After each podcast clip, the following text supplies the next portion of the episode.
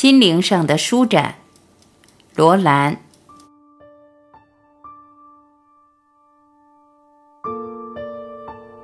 人生最大的苦恼，不在自己拥有的太少，而是自己相望的太多。相望不是坏事，但相望的太多，而自己能力又不能达到，则会构成长久的失望与不满。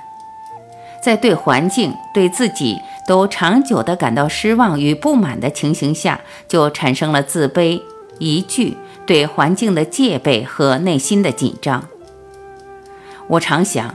对那些太急于求好或急于求功的人们来说，他们需要学会一份心灵上的舒展。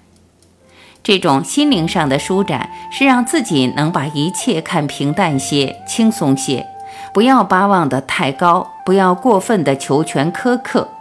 固然，在正常的情形之下，我们都应该要求自己上进，要求自己做事要精确、要成功、要胜利、要超然。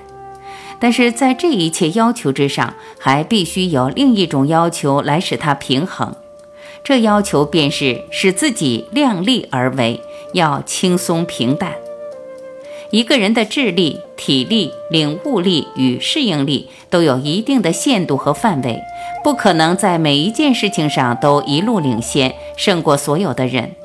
我们必须承认有自己力量所不能达到之处，必须承认人外有人，天外有天。我们可以在某一些事上比别人略胜一筹，但当别人在另一些事情上胜过我们时，我们必须有为别人喝彩的心情。至低限度要有承认别人在某些方面比自己好的雅量。而且，即使对自己来说，当我们达不到自己所要求的目标时，除去准备继续努力之外，也必须对自己能存几分原谅。世上真正成功的人，常能举重若轻，履险如夷，临危不乱。这是一份定力，也是一种智慧和胸襟。太空人在登月球探险的过程中，还有心情说笑话，那一份轻松，正是最高智慧的表现，也是成功者所必备的条件之一。不问收获，但问耕耘。这句名言不但是我们做事为人的一个守则，也更是应付得失问题时的最佳箴言，同时也是一项真正帮助我们达到成功目的的信条。因为我们在耕耘时，如果分心去巴望收获，或因急于收获而不耐烦去脚踏实地的耕耘，都会影响到正常的工作步调，而减少或失去了应得的收获。个人的成就与竞争时的得胜固然是值得快乐的事，但假如一个人处处想得胜、要争强，则不但想不到成功的乐趣，反而充满了唯恐被别人超越的苦恼。由于你时时想要胜过别人，则一切人都将成为你的敌人。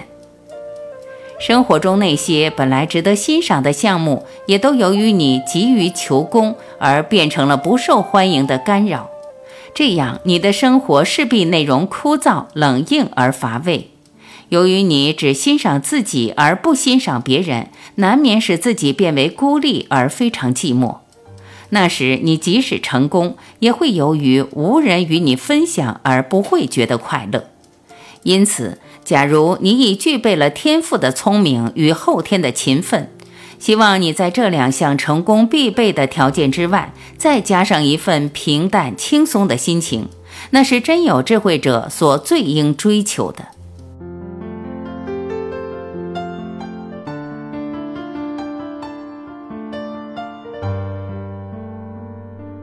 感谢聆听，我是晚琪，再会。